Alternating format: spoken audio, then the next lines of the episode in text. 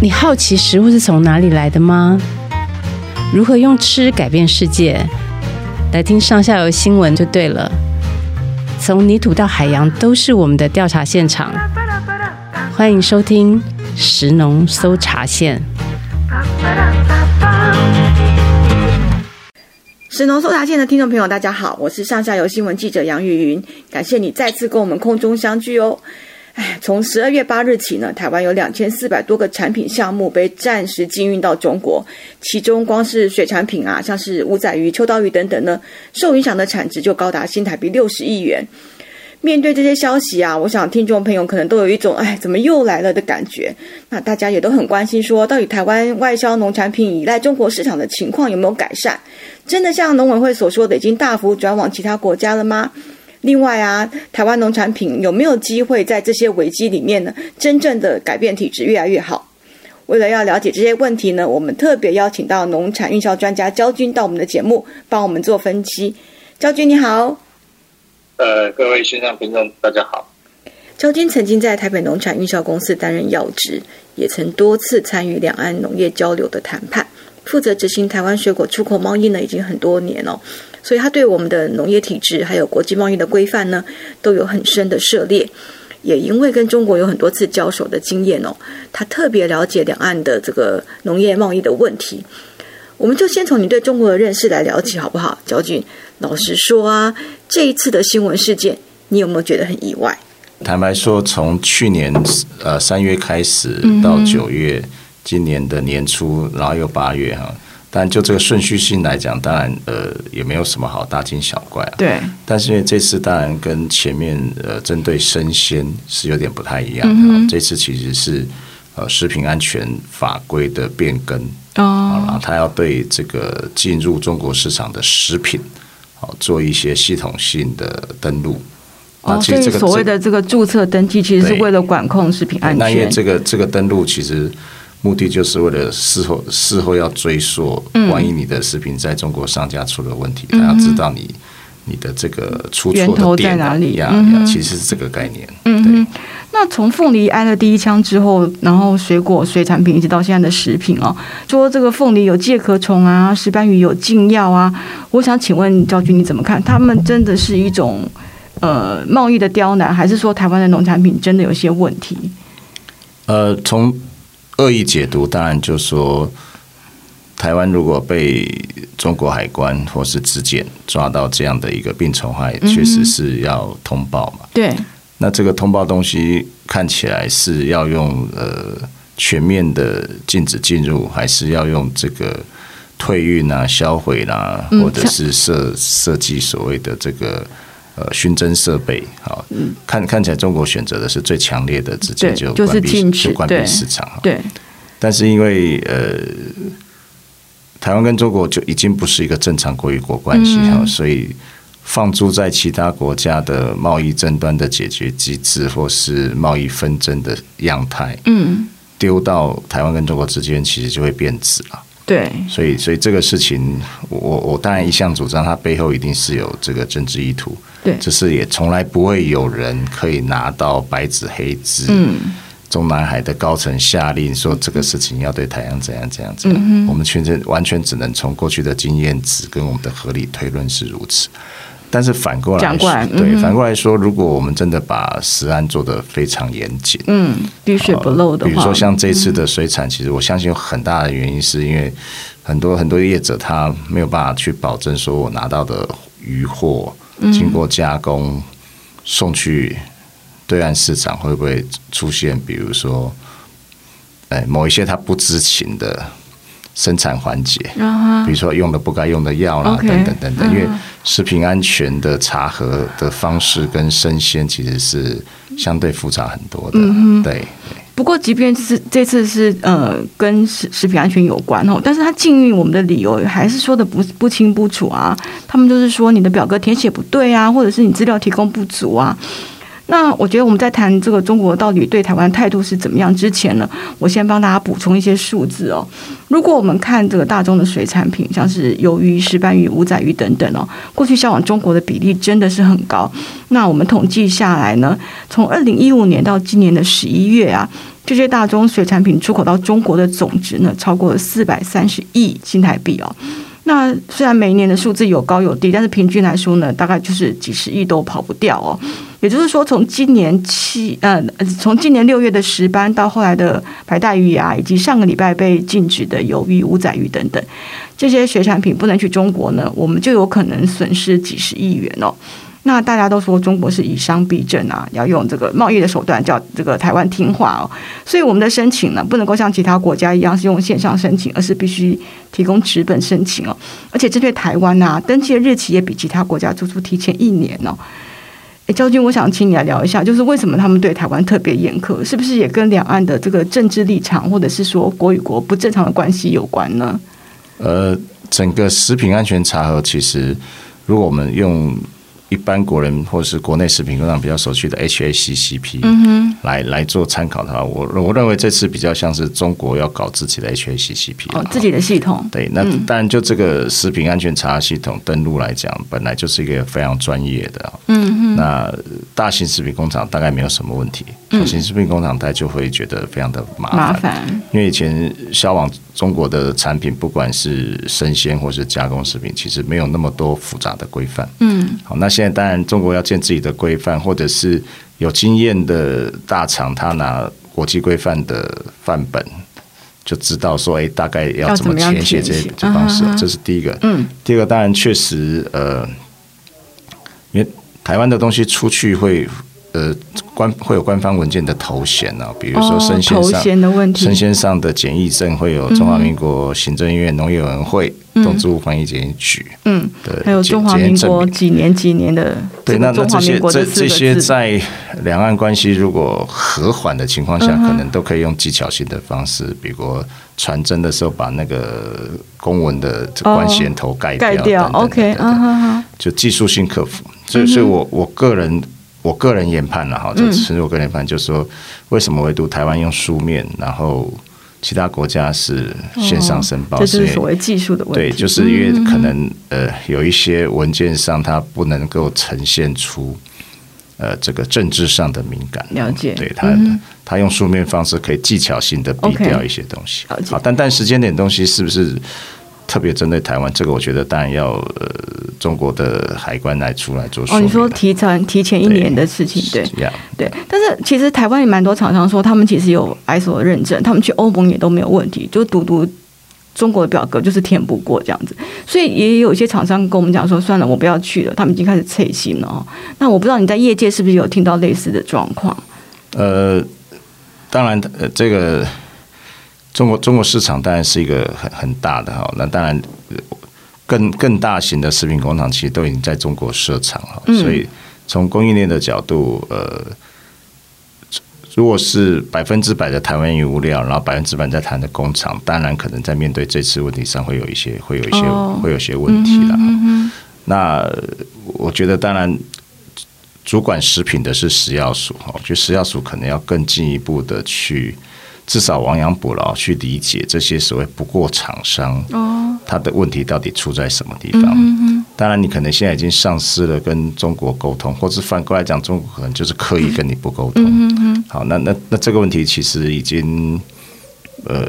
已经是一个罗生门嘛，哦就是中国就觉得我我一切按照规矩，我的所有的办法都公告，对，但食药署都说他们就是对已读不回那这样子，等等的，所以这这个其实就是两岸之间就是一个恶意螺旋嘛，就是我我不信任你，你不信任我，嗯嗯那呃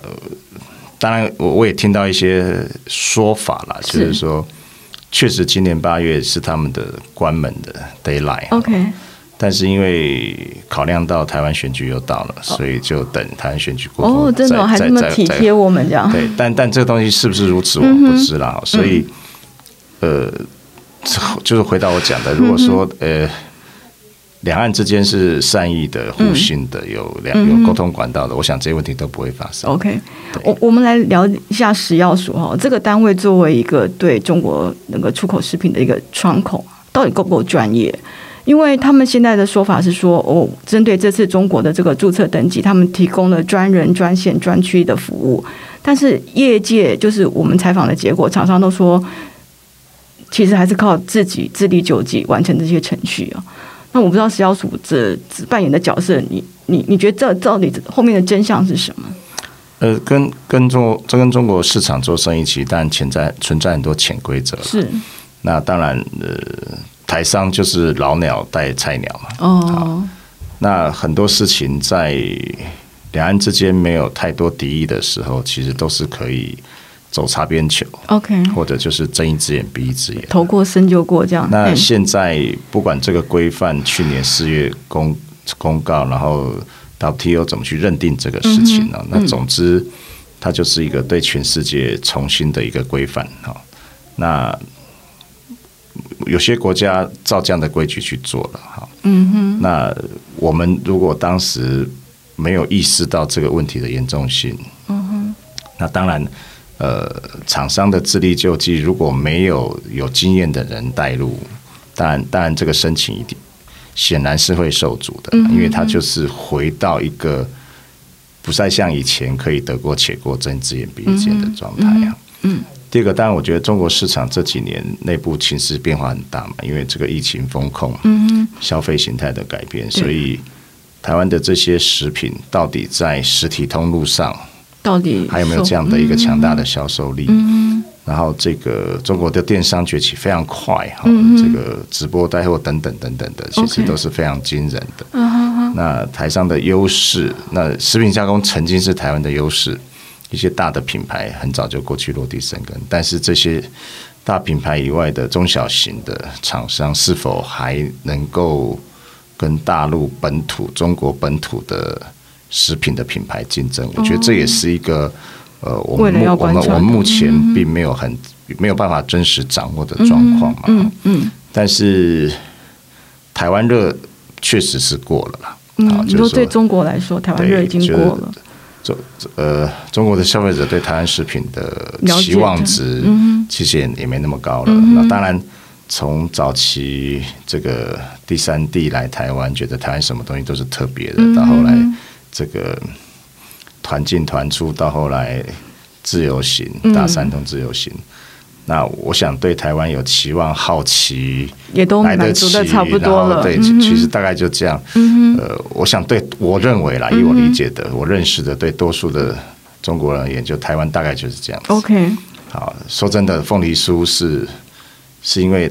旅行社导游在啊哈安排行程的最后一站去一了，定要去采买不是的。去了不用钱的中烈祠看卫兵交接，经过圆山会大塞车，因为要顺便看一下圆山饭店。啊哈，然后进饭要这那个是中山桥大塞车，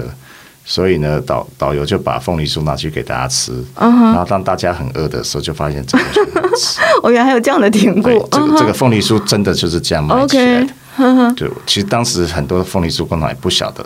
他们会这样子卖，哦，但是饥真正真正的饥饿行销，就让他们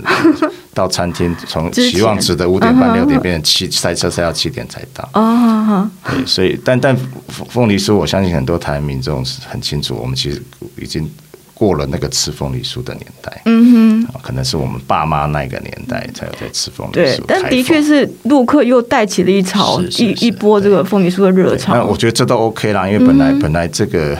产品一定有所谓的一个轮回嘛一。个生命周期，有一或是有一个热销期。嗯哼。那只是当然，凤梨酥太太过于敏感哈，所以当然这次又又变成新闻事件主角了。嗯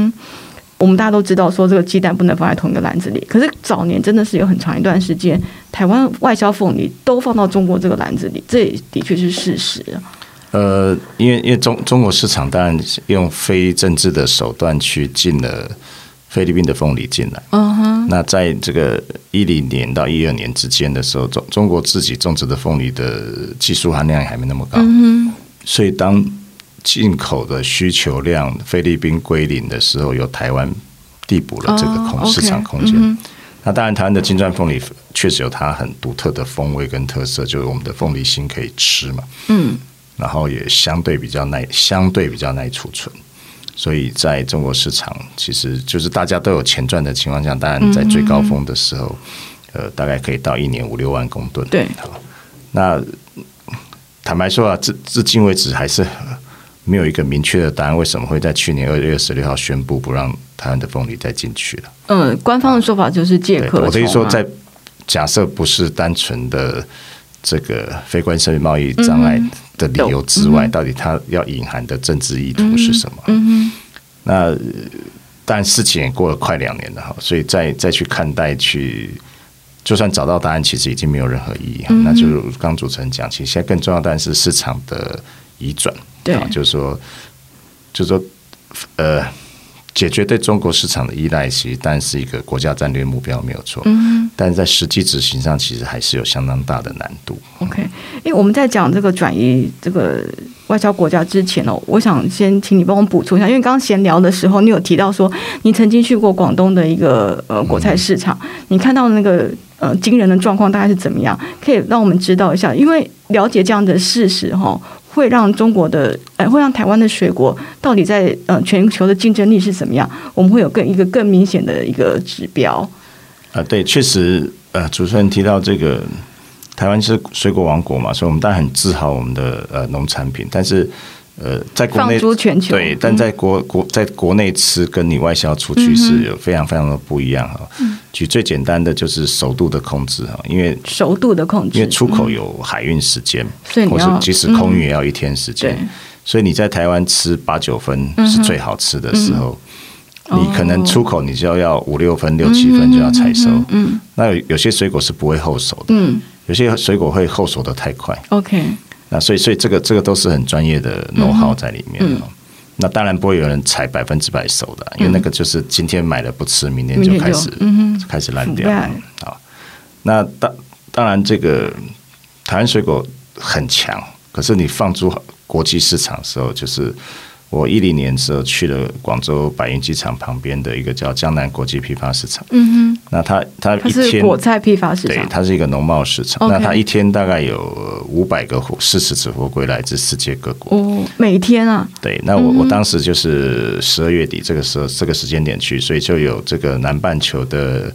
樱桃、北半球的苹果，然后东南亚的榴莲、嗯，荔热带枝水果，跟这个龙眼哈。嗯然后当然奇异果是是一定哼，一有年的四季都有，所以，所以这个台湾大概我那时就看到第一批去的凤梨世家大概就五个货柜，嗯哼，所以也就占它的百分之也一。不过一而已，对对对，，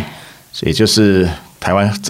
某些东西很强，但是因为我们是精致，我们是没办法像那些农业大国的大面积生产， OK，所以我们只能走呃很特殊的，比如说像丰乳之家就变成礼品销售啊了，因为它甜度很高啊，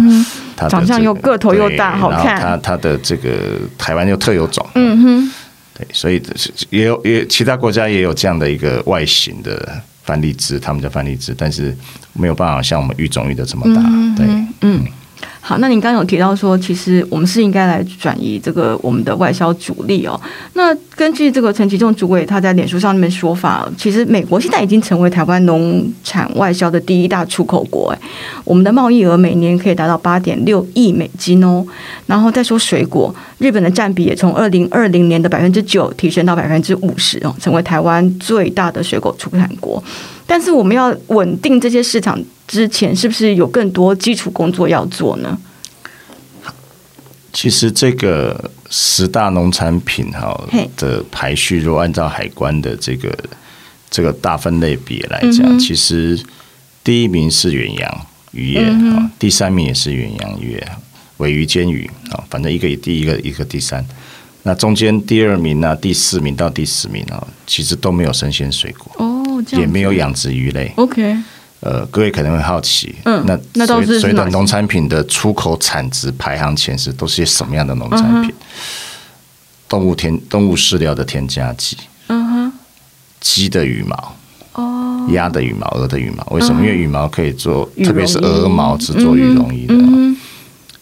所以它它就是羽，因为它毕竟还是从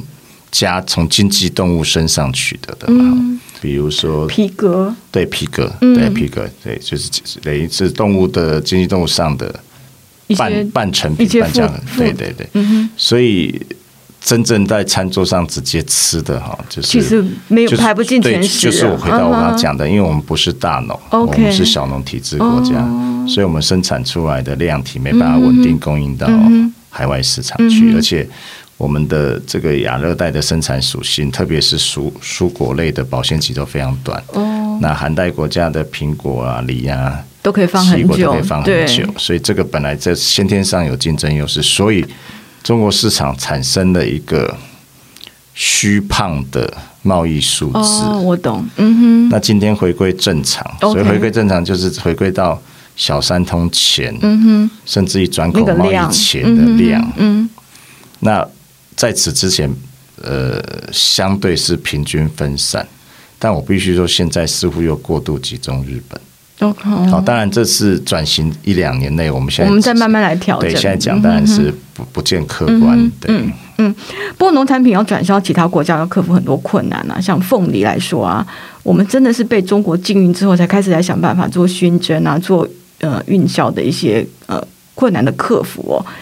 好像我们在这些危机中，真正凸显出来的其实是台湾农产品的脆弱，我可以这样说吗？好，如果以呃水产业，我们刚刚讲说还有呃比较多是用食品加工的角度的来技理术，解。对对，嗯那凤梨就真的纯生鲜哈，当然它目前是出口排行第一名的水果，嗯，好，大概大概没有超过一万，没有超过一万，呃没有超过两万啦，就一万18,000左右对好，那这中间主持人已经提了几个关键字哈，第一个就是田间管理，嗯哼，好，就是你你出口凤梨的田间管理基本的虫害跟用药，好，有没有以及控你制？嗯对熟度的控制，就采后田间完的采后的熟度控制，嗯品质的标准化怎么去判定？好，从新闻事件上，从结果哦，去年的新加坡到今年的日本，还有反映之前的澳洲比如嗯说我们有黑心，嗯我们有介壳虫，嗯哦，或是有其他的药药检问题。呃，我我必须讲哈，引引起视觉上最大震撼的黑心，其实那个有很多因素是温控出问题。嗯，对，它并不不是不见得是水果田间本不见身得的田问间题，管理对问，题，特别是去年新加坡，当然也是那一波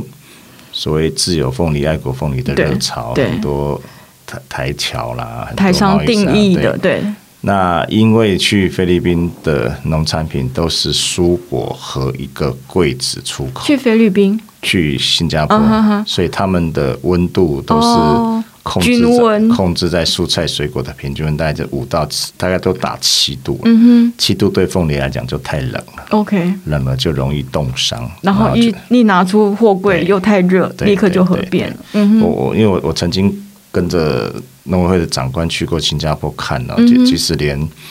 金金黄芒果哦的温度，因为是跟蔬菜一起运送以后，也都冻伤了。就斑点就跑出 OK，了来，解就很快就褐嗯哼那个嗯哼皮就有褐变。嗯，就那卖相就变差了。是那那凤梨当然很好不容易打进日本市场一万八千吨的概念，就等于是日本进口凤梨的十分之一嗯了，因为日本一年进口十八万吨的凤梨，嗯这都几乎都是菲律宾然后跨国公司独乐为主或嗯对 S S W 的。那当然，台湾能够占到十分之一是相当不容易了。嗯但是如果像主持人讲的，品质控管上没有做好的话，这个数字其就其实会掉出了。问题。对如，果各位有机会去看一些影片，或是到产地去看哦，刚除了讲这个黑心是温控之外，就是熟度，因为熟度牵扯到产品的保鲜。对，那台湾的传传统的熟度判断就是听水果反弹的声音，他们叫哦敲一敲鼓水果对他们叫鼓声、或肉是声、肉身，对，嗯对肉身果、鼓声果。那当然还有更可怕，就是介于两个中间的叫做柱子的声音。柱子条啊，对，所以呢，嗯就是 Coco 像像我们嗯这种已经算长跑产地的， OK 哈我都我都分不其太我都我都清嗯承认我是分不清楚的。 OK 那一一个货柜大概要装到一呃一万颗凤梨左右的嗯情况下，如果你每一颗凤梨都要这样子敲，而且要太敲不两科下，学了。 呃，当然对很多老经验的农民，他觉得我做得来了。嗯可是如果我是一个贸易商，我看到你这样做，第一个我会很同情你这么辛苦，第一个我觉得你嗯我还非是常没有信非常的没有效率，对啊第三个我还是没有办法被说服说你是每一颗，哼，嗯好，所以所以这这些都是一个很现实的问题。嗯，那呃第三个就是病虫害这个，我我去了解，当然确实呃这几年气候异常啊，屏东这些温度平均均温都上来，所以有一些林田的虫会跑到凤梨条， ，OK，所以那个可能是当时大家、呃没有料到的嗯农政单位也没有、没有没有预防的。那至于介壳虫，其实如果真的清除不干净，就是要用熏蒸方式。嗯那当然比较好的方式是在出口端就熏蒸完再出去了。那明年是否来得及跟日本取得一个沟通，说在台湾做熏蒸？嗯我我我我没有 update 这个讯息啊，但但是这个是是一个可以努力的是可以方向嗯是可以解决的啦。啊，因为呃，凤梨可能不会像芒果那么呃脆弱，就是熏蒸后会影响到它的品质啊。为了要转销其他国家，政府也提供很多运费的补助。你觉得贸易可以靠这样子的运费补助走得长久吗？呃，去年的去年的现况，当然因为突如其来啊，嗯因为凤梨的呃量他大，们凤梨总他们说亏衡啊，就开源正式外销的的的季节是三月一号。嗯啊，当然二月二月之前还是有一些屏东南边恒恒春半岛嗯先跑这里的先先跑。嗯，当然它可能会呃长长得不是特别大，或者是嗯甜度还不是那么够。嗯，但是有些贸易商要抢快，但是呃可以拿产销履历补助啦，或是外销供果园的、嗯这个，当然合法的业者或是农民是三月一号。对， OK，那我会就紧急推出这个政策，确实撑住了那嗯个市场的那个出口量的一转，但是因为也让很多原本没有做水果生意的也跳贸易进商来嗯啊，因为觉得说，哎、反正有补助对。我一些补助，对但但我觉得这个是救急不救穷。 OK，好嗯哼，那呃我我知道官方也有在检讨，嗯比如说明年度是否还是要这样子的方式补 OK 助。嗯嗯，但但是确实，呃，当然你说很多农业大国对他们的主要农产品出口也是也是透过这种奇奇怪怪的方式在补助了，嗯，但呃。包装材料费或是运费要不要补助？我觉得当然，可能更进一步要思考是不是要做其他的品质控管上的补助。嗯，或者说这个补助可能要定期的检讨。对，因为因为运费，但去年前年航运确实是很偏高嘛。嗯那今年下半年其实航运已经慢慢恢复正常，所以运费是不是需要再补助？当然可以再思考。哼，嗯哼。好，那讲完外销，我们来看内销吼。每次这个农产品被禁运之后啊，政府总是希望国人一起来帮忙消化。那我相信国人也有足够的热情跟这个意愿吼，来帮助台湾农业走过难关。但是我们必须要问，这台湾真的吃得了吗？会不会增加内销的比例之后，反而会让农产品的价格往下掉呢？呃，餐桌上的食材哈嘿，其实如果用卫生卫福部的国民健康署 的五大六大营嗯养素来源。呃，现在的人所谓都什么担心怕胖啊，对什么热量太高，所以吃不淀多淀粉就不摄取。嗯，淀粉不摄取，导致我们稻米永远生没产错过剩哈，米食需米食的需求量在下滑，然后对就很很喜很喜欢吃西式餐饮，所以面粉的需求在上升，可嗯但是偏那是偏进口可是偏偏的我们是不产小麦的，对，这第这是第一个，第二个就是说，呃，鸡鸭鱼肉这个基本蛋白质，甚或是最最便宜、最最最稳定的蛋白质，鸡蛋，嗯，好，应该是餐桌上第二重要的东西啊，再来就是维生素啊，那维生素蛋就是蔬菜类，对啊，其实某个程度上，餐桌上的水果是可有可无的，嗯，是没错。呃，像我现在也也几乎就外食，嗯哼，我大概只有跟朋友在餐厅招待水果的时候，我会吃稍到。微吃一下我哦，我我大概不会说今天去自己买外吃一水个什么东西再去吃。所以也不会买个水果回哎家吃。嗯我我以前当然会很常吃，因为工作关系。可是现在我就觉得说，呃，就是你你一天两餐三餐的饭后如果没有水果，其实好像 OK 我相信很多人也是也是如此啦。哦，真的、哦。所以，如果今天 A 水果过产，要大家多买 A 的时候，嗯哼其实就会会会排挤到到 B 水果呃同一同我一懂季节的水嗯果。可是如果说每一次都是单一品相，嗯要因大为家外帮因为忙外销受阻嗯哼回到市场，真的很难。所以主持人问到一个最核心的问题是：产销失衡当中的生产过剩的解决方案，嗯不是出口。哼，OK，倒过来，出口过多也不是回 到国内。嗯哼，所以这这这这两个问题把它串在一起看，嗯，它它上层结构是什么？上层结构就是，如果一个国家要发展它的农产品出口，嗯必须是计划性生产。了解，嗯哼，就是我们很难去避免不不让政府的手去介入。嗯哼哼，我在呃末端的买卖的市场开拓， OK，可以透过民间贸易的上的灵活嗯的手段，可是要发展什么样品相， OK，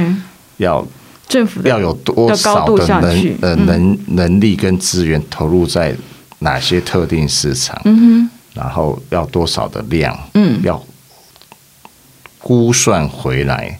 生产者这边嗯去控管，说要符合规范的没人错才能生产，嗯而且必须可能要生产在一个 range 之内，嗯哼而不是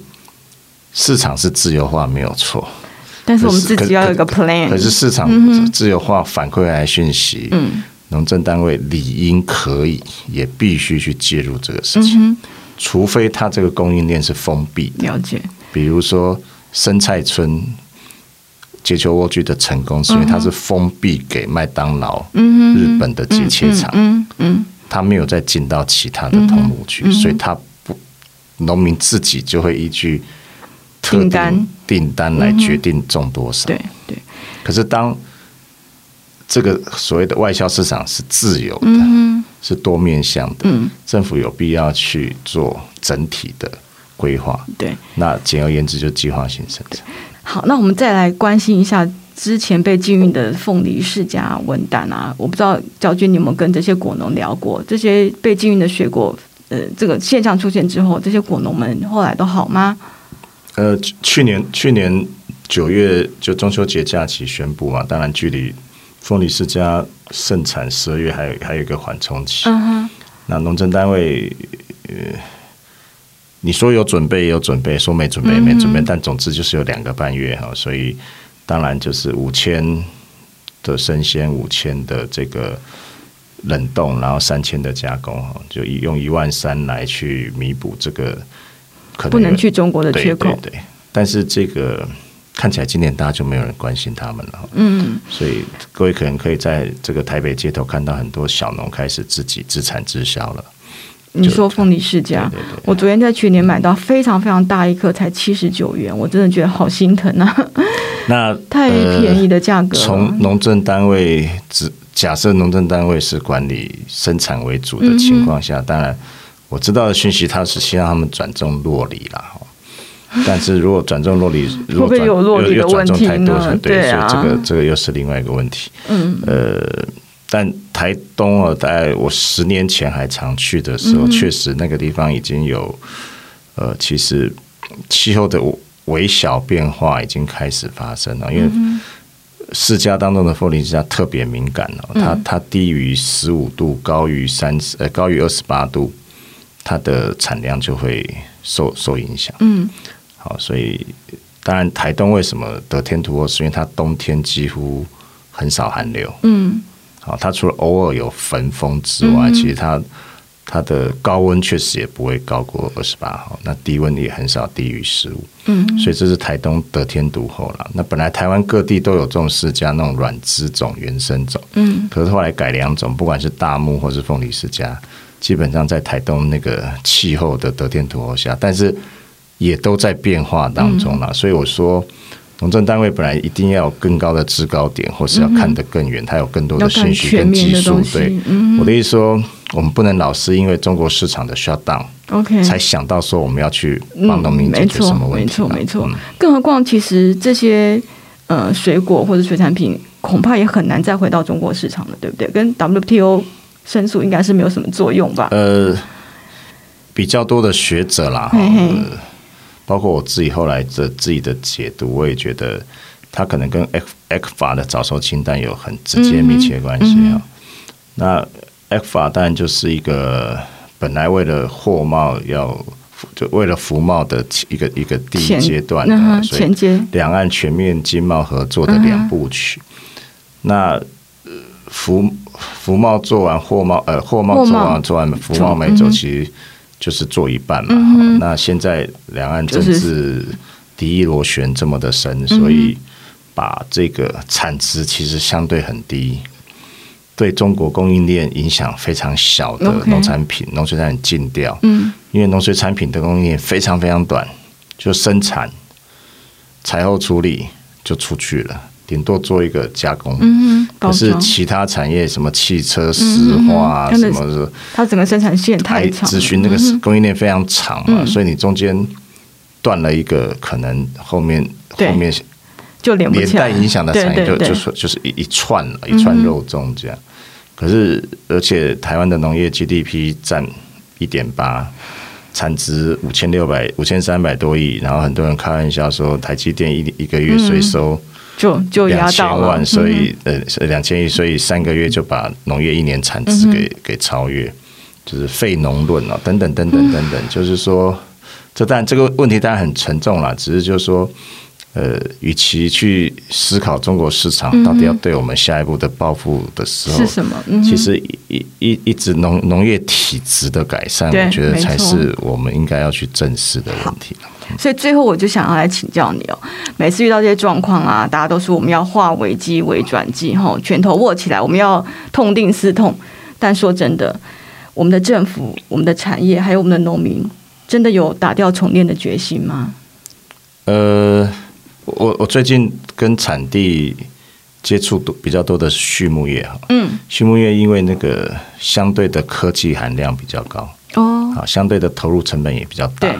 相对的产出的产值也高，也高，嗯所以呃，我觉得这方面如果特别是二代或者是父亲愿意放手让嗯呃呃让让儿子经营，然后掏出老本，嗯我觉得都有都有看出一些已经是企业化经营的理念哦在、嗯在做了哈。当然，横向的串联还没有那么的成熟，可是个但别是个单别点都已经看对出对对火花了。对，然后第二个就是畜牧产业的垂直供应链本来就非常的长。嗯，从饲料的源头，嗯或是宰宰屠种鸡种猪的源头，嗯到生产管理饲养当中的环境控啊制，嗯或者是营养成分的添加，到疾病的管这理个嗯兽医疫病的管理、疫苗等嗯等，然后到屠宰，对，屠宰到分切到销售包装，你想想嗯看这个产业的每一个环节，嗯，我都养活我了我多少曾经人哦问过一个人，他说可能大概一百万人。 ？OK，嗯哼，可是蔬果的不仅供应链短，它相关的产业也窄， OK，就农民多，对但是养活的这个整个然产后业链，所以所以那到到处都是代耕业者了嗯嘛，哼对所以基本上没有没有没有什么什么这个没有什么特别好谈啊。说实在话，那呃，水果当然产值又比蔬菜高一点哈。可那水果的投入成本当然也比蔬菜更高，嗯但蔬菜如果做温网式，水果做温网式，当然那是另外一个议题。那议题当然就会牵扯到所谓智慧农业啦、 OK 嗯逆境农业等等的。可是总的来 Overall 讲，来说对总的来嗯讲，它还是过于的破碎化了。 OK，就是说农业资源有限嘛，嗯就是农委会一千多亿，有七八百亿要做农保，好老老农年金去，所以公务预算上又人事费用 OK 所以都靠三大作业基金。嗯哼，那如果说呃。比如最近最最近在推的农农农民保险，嗯那农民保险跟灾损到底要怎么去做一个分析？嗯哦哼哼哼，就是比较严肃的来看呢、啊，就是说台湾的农业政策到底是一个社会救助，还是是一个产业发展？嗯，好，那我们当然不希望它变成社会救社助，会救助嗯可是看起来很多实际状况，都被偏向被迫或偏向用那样的一个思维来嗯面对问题。可如果站在产业发展，其实产业发展的